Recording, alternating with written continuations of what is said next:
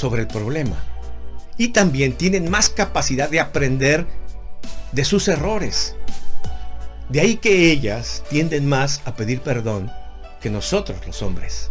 Para las mujeres, el perdón significa tres cosas, según el estudio. Falta de rencor, la comprensión y la reconciliación. Y para los hombres, de manera similar, asocian el perdón con la falta de rencor y la reconciliación. Pero para ellos hay un factor más importante, que no lo asocian, el olvido.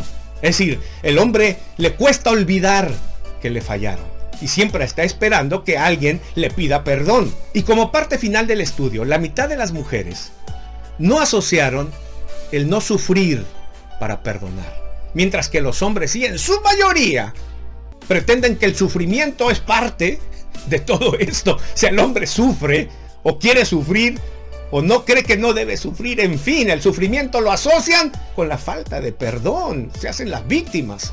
En fin, lo cierto es que son ellas las que piden más veces perdón, las que comprenden más la situación, las que tienen más empatía y las que aprenden mejor de sus errores. Pero ¿cómo perdonar? Me preguntan algunos. Si supieras lo que me hizo, Noé. Si supieras las veces que me ha fallado, Noé. Le he perdonado tantas veces que realmente ya no confío. Y es que el perdonar no es simplemente decir, discúlpame. Continuará. No es simplemente, ay,